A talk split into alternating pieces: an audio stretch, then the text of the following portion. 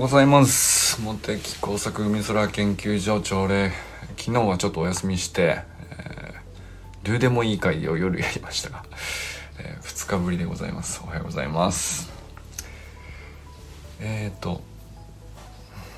今日は令和4年12月30日でございます。砂塚森田さんおはようございます。あ山田友人さんおはようございます。えっ、と森本あかりさんおはようございます。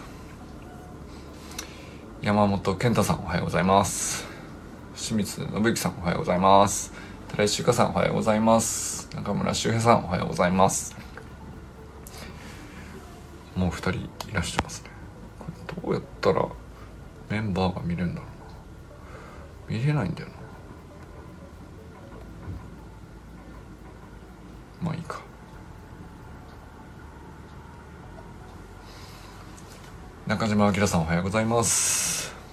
佐藤直君おはようございます。あかねさんおはようございます。昨日はありがとうございました。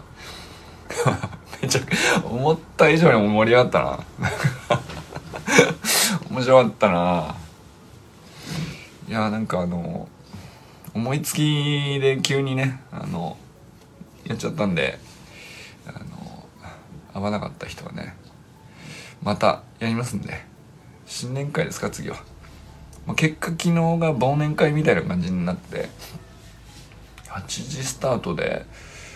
11時ぐらいまで やってましたけど。面白かったな。最初清水さん来てくれて。清水さんと僕多分1年ぶりぐらいに直接直接っていうのかまあその声を通じた会話は。1年ぶりぐらいだと思うんですけど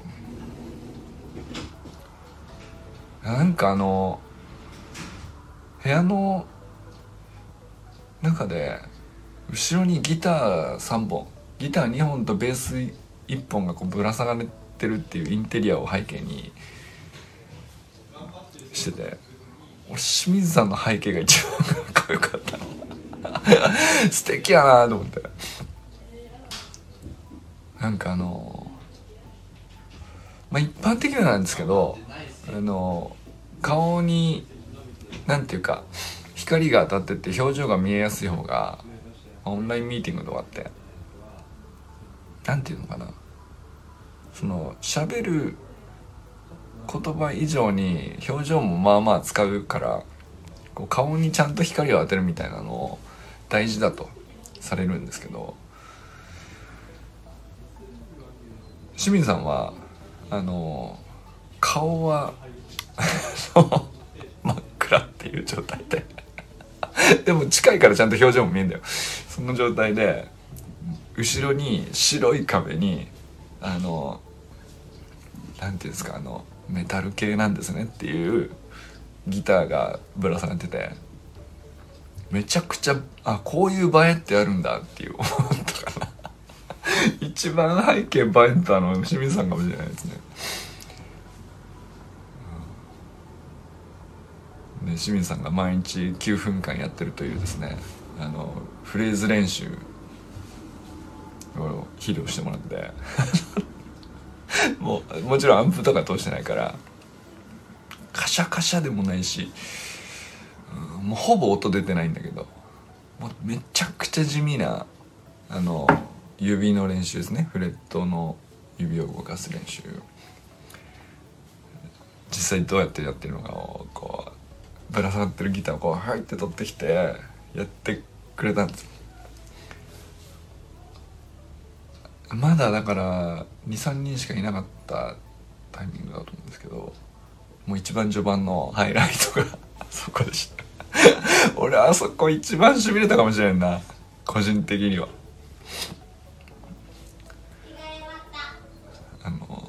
まあ、清水さんはそのユージンさんがあのクリスマスコンサートの映像をシェアしてくれてたりとかあの他の人が音声配信したりとか投稿されてたりとか。なんかそのなんていうか自分の内側にあるものを表現するっていう発信に対してめちゃくちゃリスペクトがあっていや僕はできないんですよみたいな。その 感じだったけどあの何も記録されてないなんていうかなあのそこの場だけの特別感としてねあの日頃のかれこれ1ヶ月なんとか続けているというですね1日9分の指練ギターの指練習あれはもう記録しようにも記録しきれないぐらい地味で。めちゃくちゃ良かったな。ああなるほど。めちゃくちゃもうブリッブリのかっこいいギターなんですよ。かっこいいギターでんでまあなんていうか指の動きはもうさすが1ヶ月練習してるだけあってかなりこう滑らかなんだけどまあ音がめちゃくちゃ地味っていう。もうかすかにプリプリプリプリ落としてるからみたいな。のギャップがたまらなかったですね。面白かったな。あれ聞けたのは俺の中で昨日やってよかったなっていう一番のハイライトだったかもしれないです。いやすごい良かったですわ。で砂塚さんも来てくださってえー、周平さん来てえー、あとはあかねさんも来たかな。あかねさんも昨日ね来てくださって。あとは奈くんか。結構来たね。結構盛り上がったっすね。なんか何を話したってわけじゃないですけどね。あの善くんのが先のあのそのどうでもいい会議中にスタイフの音声収録をしてて。何話すんだろうねみたいな。して今日無駄遣いしたからあかねさんが めちゃくちゃ怒ったみたいな話をしてて。その前振りこうああなるほどねっつってこう男どもはみんな経験したことがある。やっちまったかみたいなその。あの怒られたのは善くんなんだけど使い込みすぎて。えーその怒られた内容についてその場にいた全員の男どもがですね自分が怒られたかのような気持ちで 聞いていたというまさかのまさかの正論を言っている茜さんが一人になるという あのー、そんな状況になってしまい大変申し訳ない。あのこれでもしょうがないから。みんなそのあかねさんを一人にしようと思ったわけじゃないんでたまたまそうなっちゃったんですけども。あのなんですか。あれはどう要するにね40になっても50になっても結局治らないということをあの場にいた大人全員が証明しちゃってて。あかねさん怒り損じゃないですか。その善くんに対して。せっかくせっかくそのいろいろ教えたと思うんですよ。怒りながらも、まあ、お金というものはというね。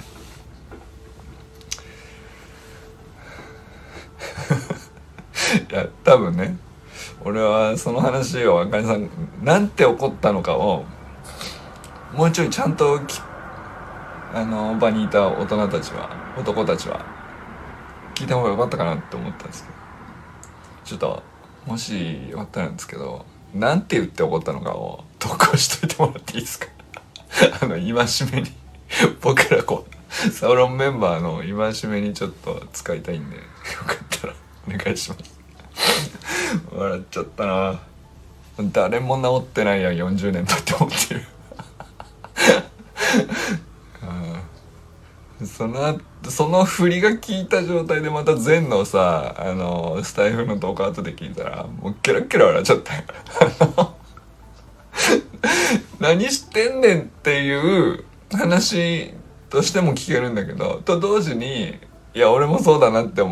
みんな思いながら聞いてるわけよ。でなおかつそれをやっちまった後にあかねさんにこういうふうに怒られたってことも俺ら知ってるからもうなんかどこでどう笑ってるのか何が面白いのかよくわかんないけどもうゲラゲラ笑っちゃって。こういう世の世の中にこういう笑いってあるんだって思ったよね。新しかったな俺の中で。あの昨日の全くんのお金の無駄遣いの話は。なんていうかみんなの心を開いたよね。あのあそこから清水さんがあのすごく饒舌になりあの砂塚さんも過去を打ち明ける展開になり聞けないよあれなかなか砂塚さんの。あの うん、でも知性を感じさせるなさすが砂塚さんはさ同じお金の無駄遣いとはいえ。そこなんていうか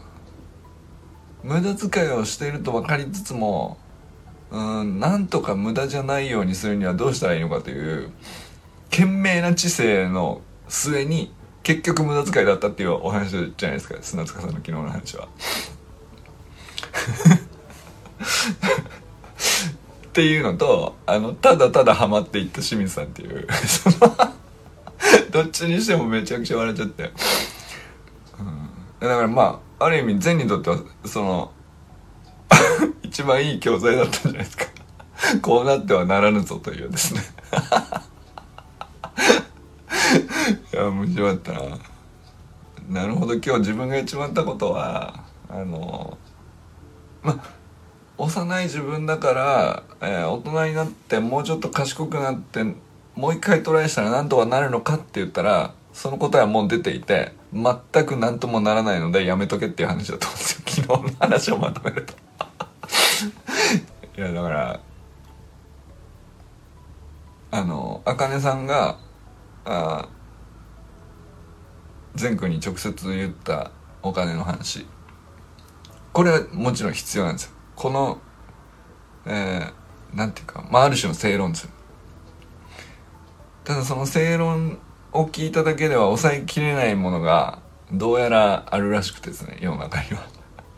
でそれにハマった大人たちがこうあの場に 実在しててですね。でその大人たちがもう通り過ぎた上でちゃんと冷静に振り返ると結局あれいらなかったっていう結論を出していてこのセこのセットで、えー、善が受け取るものは大きいと思うんだよね。ああお金ってそういうものなんだ。あのあれは単なる UFO キャッチャーの話ではなかったと思うんですよ。すごくすごく深い話だったな。いやめちゃくちゃ良かったですね、うん、そのなんていうのかな。負けず嫌いの男の子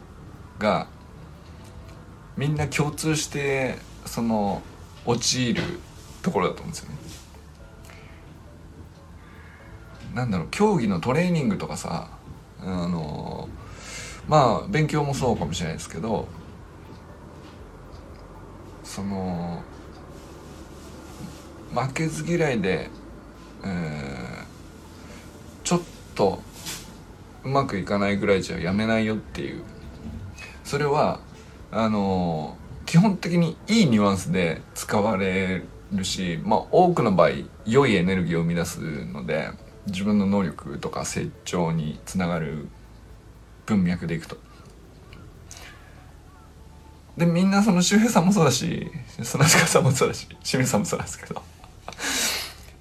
なんかすごい似てるよね。でそのエネルギーでこう間違いなくこう成長して伸び伸びて、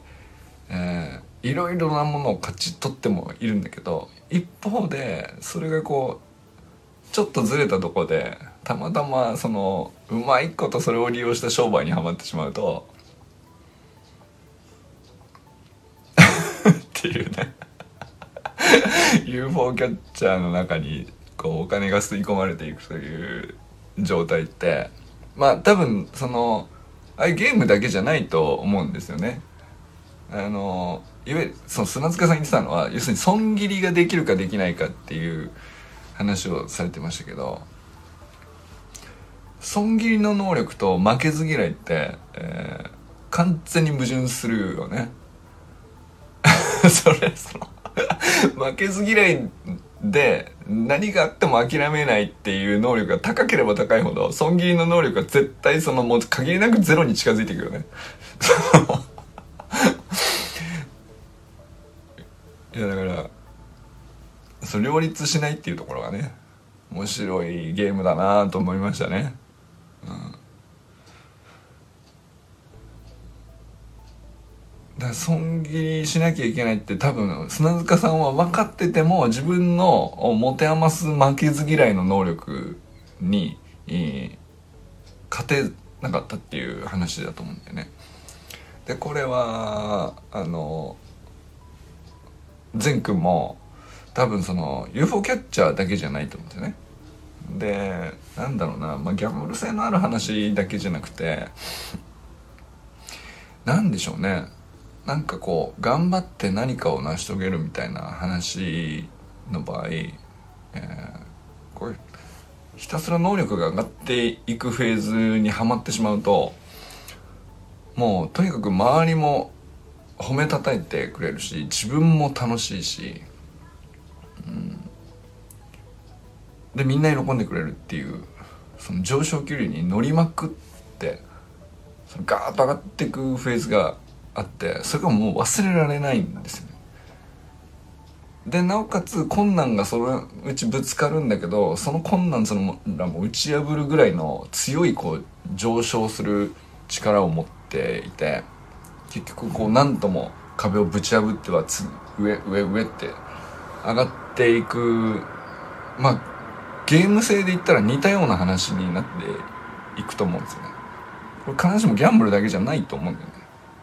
その負けず嫌いっていう性質の人があの生きていく時に大体そういう状態になってでそのおかげで能力が高くなるし周りのいい人たちが集まってきてっていう要するに財産が増えてって。なんだけどそれが そうですね。まあ例えば何でしょうね。急にその能力とは違う方向でこう社会にえもなんか別なことを求められたり急にこう条件が変わったりみたいな時にあのいや俺はずっとこれでやってきたからそこで貫くって多分なって、えー、降りれなくなっちゃう。その今までずっと自分がこう成長してきたレールの道からなかなか降りれなくなっちゃって。これってなんだろうな。損切りじゃないんだけどあもうこのフィールドこの社会ではあのもう勝ち筋がなくなっちゃったみたいなことって あると思うんだよね。これ多分その大企業の成長みたいのに例えると多分よくある話だと思うんですけど。もう過去の企業としての成功体験が強すぎて変われないみたいなよく言われるじゃないですか。でも結局同じような話のような気がして昨日の話とね。ひたすらその自分の得意な能力のクオリティを上げて上げて上げて上げればとにかく利益が増えるっていうゲームをひたすら勝ち続けて、えー、強力なライバルが現れても打ち破って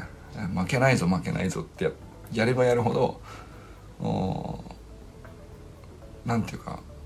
社会がものすごく大きく変わって全然違う方向にベクトルが向いていても損切りができないみたいなことがよく起こるじゃないですか。あれ個人でも起こるんだなっていうね。でその一番こう身近で体験しやすい話があの、まあ、ギャンブルっぽいものとかあの UFO キャッチャーみたいなの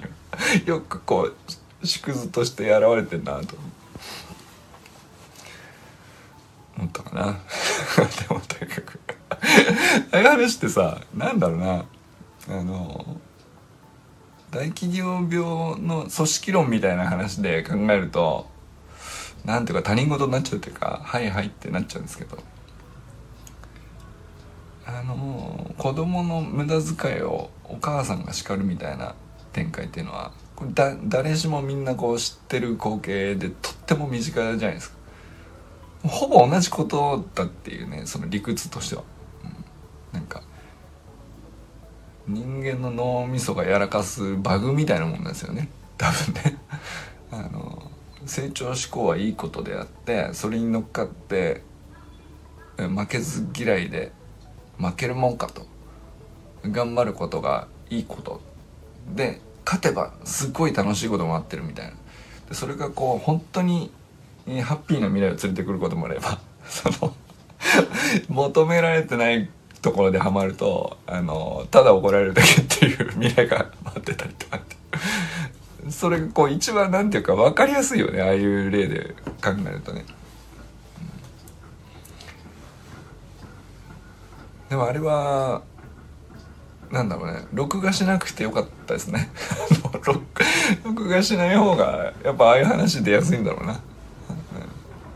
なんか割とみんなスイスイ話してくれてあ聞けない話を聞いてるなと思いましたね。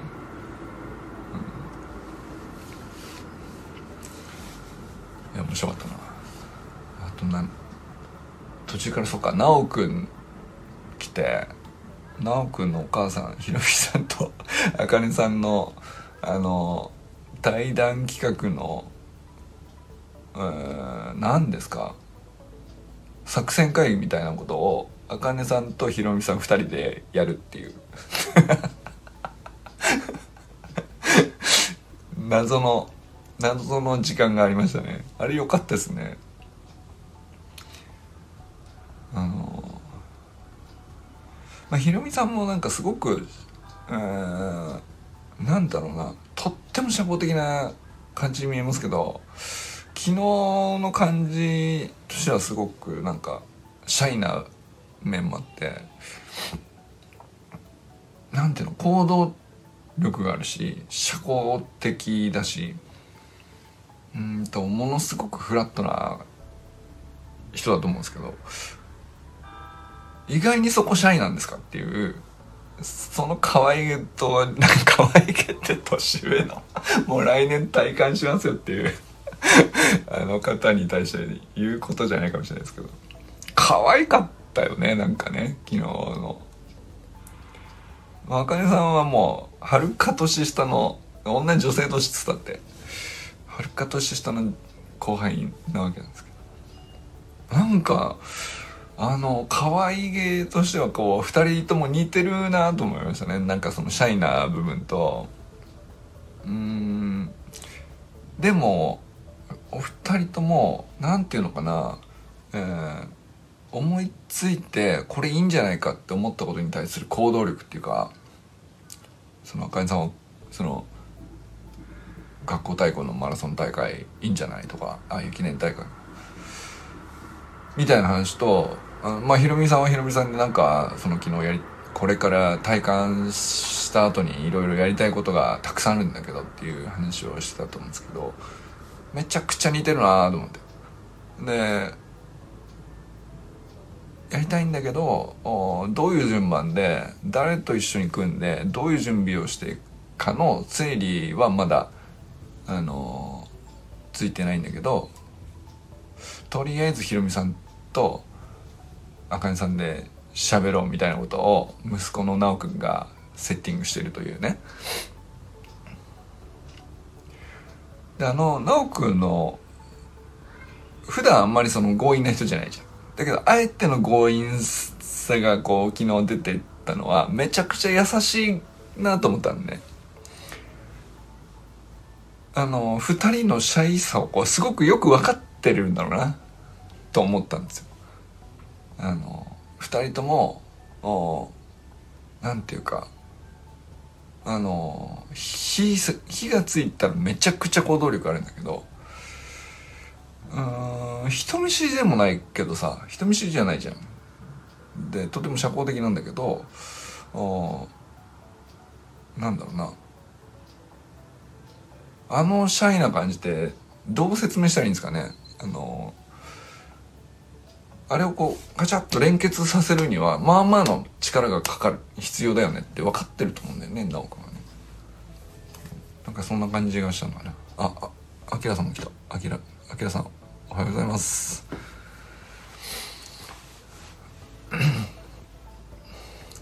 あきらさんの「どうでもいい話」が俺好きすぎてちょっとパクったんですけど昨日。ドゥでもいい会議を昨日やったんですよ。めちゃくちゃドゥでもいい話をみんなするっていうね。あの本当にどうでもいい時間だったんですけど。面白かったな。最高の立て付けだと思ったね。あのやっぱ秋谷さんのあの発明は素晴らしいですよあのなんていうか本当に絶対に滑らない安心感っていうかみんなね その大枠がどうでもいいですよっていう立て付けになってるとその中で話してることって本当にどうでもよくてもある程度ちょっと意味あるように感じちゃうんだよね。その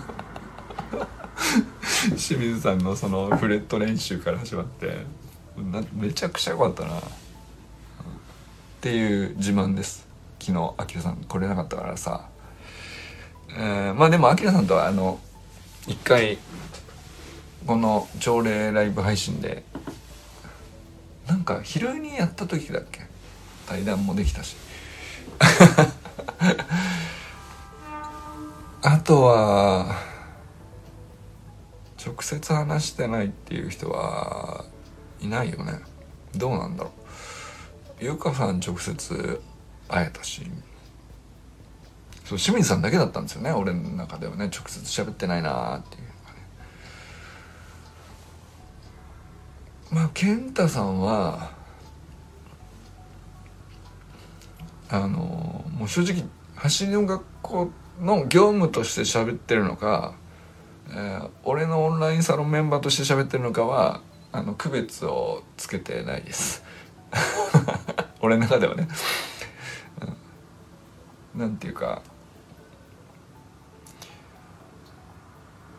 まあ健太さんがきっかけで僕もオンラインサロンを立ち上げることになったんですけど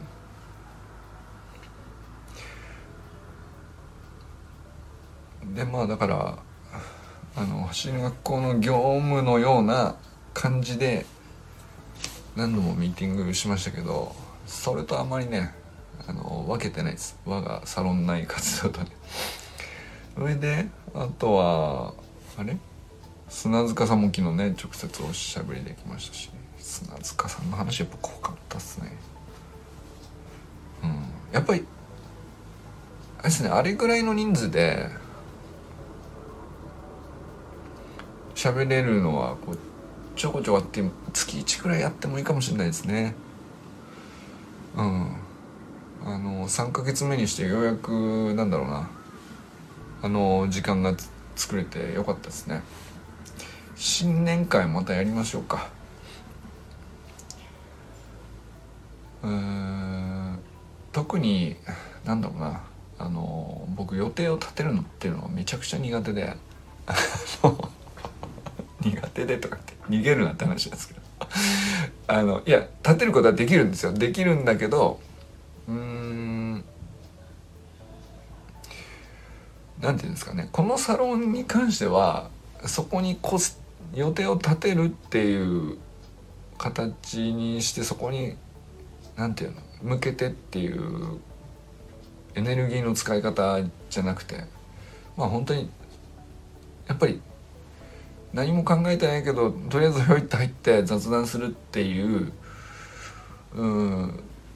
まあ温度があった方がなんていうか盛り上がりすぎない方がいいかなと思ってて、なんかこうエンジンかかりすぎちゃうとあの なんていうかな。ベタ踏みしすぎたら気づいたらガソリンなくなってるっていう状態にならないようにしようかなっていうね。まあなんかそんな感じの趣旨なんですけど。まあでもおかげさまでね3ヶ月無事なんていうか非常に楽しく続けられましたね。あの昨日を除いてほぼ毎日朝礼をやり朝礼やっててもなんかその、まあ、僕のなんていうか本当のやってみた感想をお伝えしますけど毎日朝礼やってて、まあ、まずそのもう何も考えないでカメラに向かう時に、まあ、む向こう側にえー、なんていうかリアルタイムで見てても見てなくても今のサロンメンバーのこう皆さんの名前を呼んで「おはようございます」からスタートするとなんていうんですかね。家族と喋るのにそんなにこうエネルギーをこうコストがかかるみたいな感覚にならないっていうのと一緒で何を喋ろうとか何を言わなきゃとか喋ることないけどなんかひねり出そうみたいな苦しさとか一度も感じなかったですね。これ本当に。うん。俺なんかその僕が喋りに慣れてる慣れてないの話じゃなくてうんと夜のね進学校の学級に通信のスタイフの話はある程度僕はコストをかけてる感覚があるんですよ。でだけどこう今の海空研究所の朝礼に関してはコストを感じてないんですよね。でも割と結果的に、えー、なんだろうなそのメンバーさんの発信に対して思うことをそのまま言ったり、まあその他なんだろうな。その場で思いつきのそれこそどうでもいい話を。割とした記憶があるんだけどとにかく全然コストを感じなかったですね。でもその割には割と残しといてよかったなって思う話をした気がしてて自分として自分の喋ったことが自分にとってあこれ残しといてよかったわって思うことが結構多いんですよ。これはなんかすごくうん自分にとってややれてめちゃくちゃこうなんていうかあの良かったですね。だからあのなんだろうな。続く目処が立ったというかつまりこうコストがかからないんでやめる理由がないっていう感じなんですけど。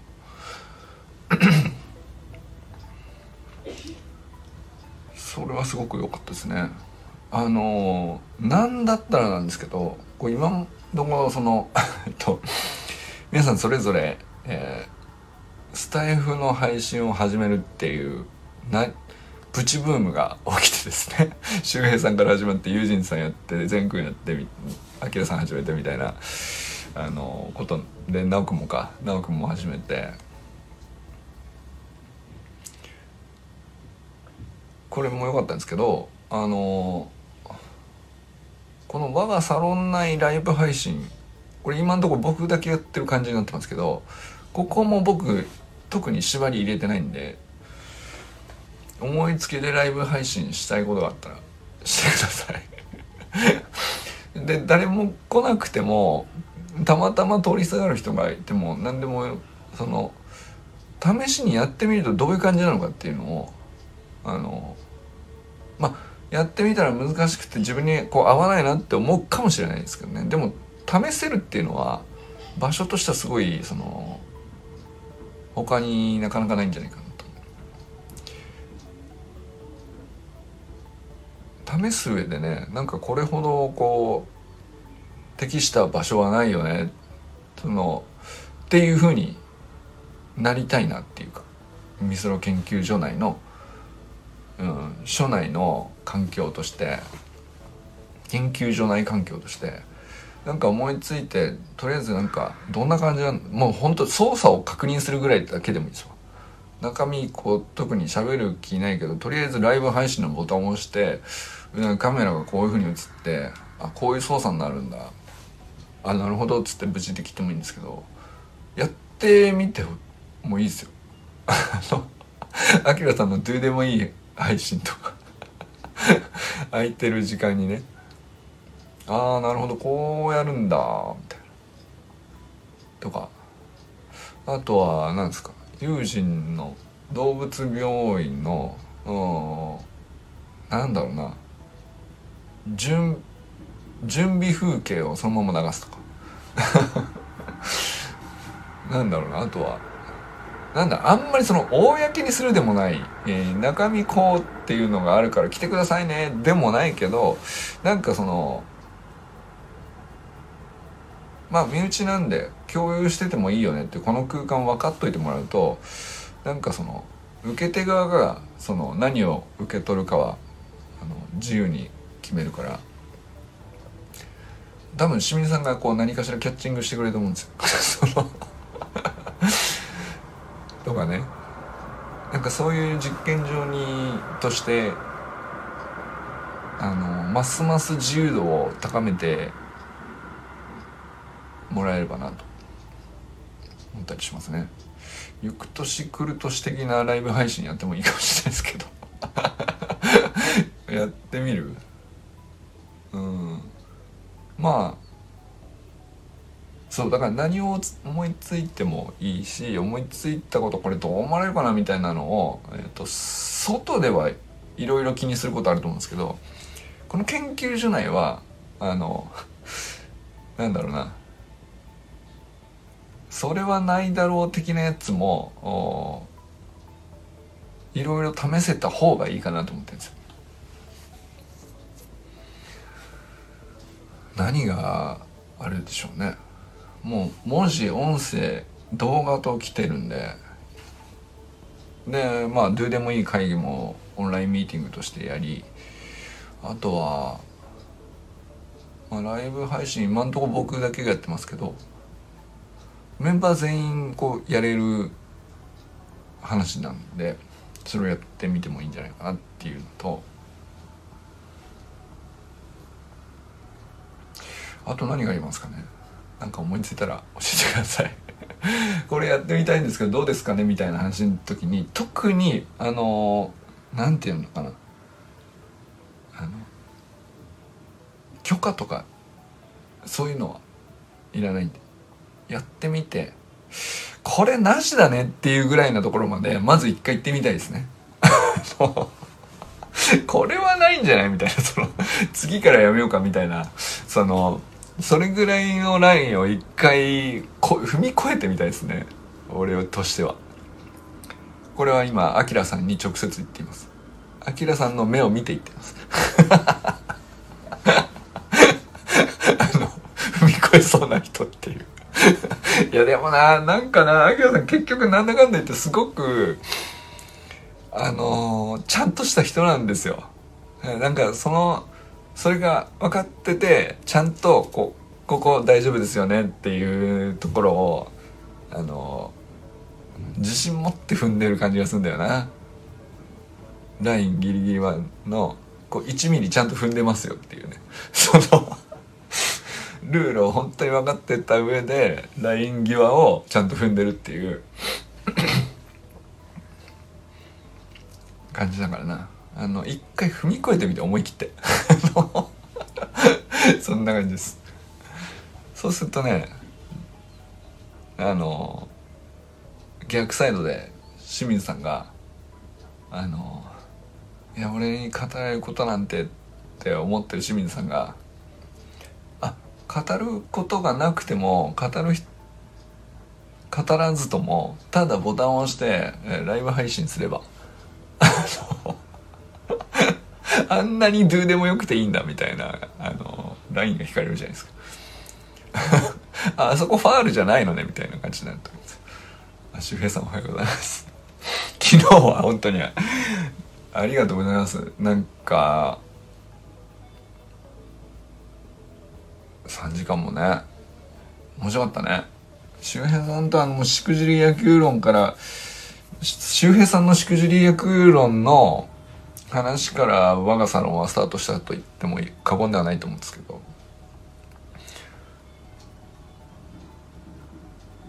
いや何が面白かったかっていうと本当にこうやっぱり俺周平さんの話の中でこう基本野球の話も面白いんだけど結局なんだかんだ言ってお仕事の話になった時が俺が一番こうもうええってなってる。ことをね昨日も感じましたけど。なんかね空港でレーダー使ってるとかってあの僕の中ではねなんていうか僕もねなんでそのレーダーレーダーってすごいこう食いついてるかっていうとあの僕の気象学まあ気象レーダーってあるじゃないですか。あの空港は管制レーダーだと思うんですけど、まあ、気象レーダーも多分使ってますよね。多分ね。あのー、気象レーダーの操作をしてデータを集めて、えー、まあ雨のデータですね。レーダーで雨を探知して雨のデータを処理するっていうところから僕が気象学の入り口っていうかそれが223歳の頃ですかね。20年ぐらい前の話なんですけどそこが僕の気象学の入り口なんですよ。でまあそのレーダーの機械そのものにそんなに精通したかっていうとそうでもないし、えー、まあ、その後ずっとレーダー気象学をずっとやってたわけでもないんだけど原点っちゃ原点なんですよねあのハードウェアの。今の今のけん自分のジャムステックの研究所の所属の研究所でも、まあ、船の上にあの唯一ちゃんとした気象レーダー乗っけてるっていうのはまあ本当世界で唯一みたいな船があるんですけどそれもあってなんかねそのレーダーを自分の分野以外でどう扱っている人が存在してるのかっていうのを僕めちゃくちゃ食いついちゃうんですよね。そのね。あれなんかそのハードウェアとしての仕組みとしても奥深いんだけどあれを扱う上でどういう人がそのどういう役割を担うっていうので存在してるのかっていうのも何ていうのかな。まあ一つのこう生態系じゃないですけどレーダーっていうハードウェアを中心にしてこうかいろんな角度から関わる人がいるじゃん。それがねすごい面白いんですよね。なんかねで電気系統のエンジニアさんもいればその研究者としてこうデータを扱う人もいれば、えー、船員さんもいるし、まあ、それこそその輸送系の人もいれば設置系の人もいるし。でもそれどうやったら知れるのかがもうこういう機会じゃないとっていうね。そういう意味で、まあ、めちゃくちゃ昨日ねそれで食いついてたんですあんまりこう今まであの食いついたことは何度もあるんだけどなぜ食いついてるかを言ったことがなかったなと思ったんであえてねその説明してるんですけどだから俺はめちゃくちゃそこを欲しがってますっていうことだけね お伝えしたかったですね。まああのもちろんチームのマネジメントみたいな話も何度かスタイフでしててそれも面白かったんですけど単純にこれ誰がわかんのっていうマニアックなその話もあるはずなんです。よ周平さんのお仕事上。まあそれで機密でない範囲に関してはめちゃくちゃ俺は求めてますって サロンナイト校でよければそれでもいいですし。あの俺こういう仕事してるけど聞きたいことあるっていうライブ配信をしてくれたらまず俺は行きますね。それでもいいかな、うん、っていうオファーを出して今日はこの辺にしようかな。はいありがとうございました今日は。あの少し2日分の朝礼っていうことでちょっと長めにやったっていうことにしてください。昨日ね来てくださった人本当にありがとうございます。そして今日もね皆さん良き一日をお過ごしくださいませ。じゃあね。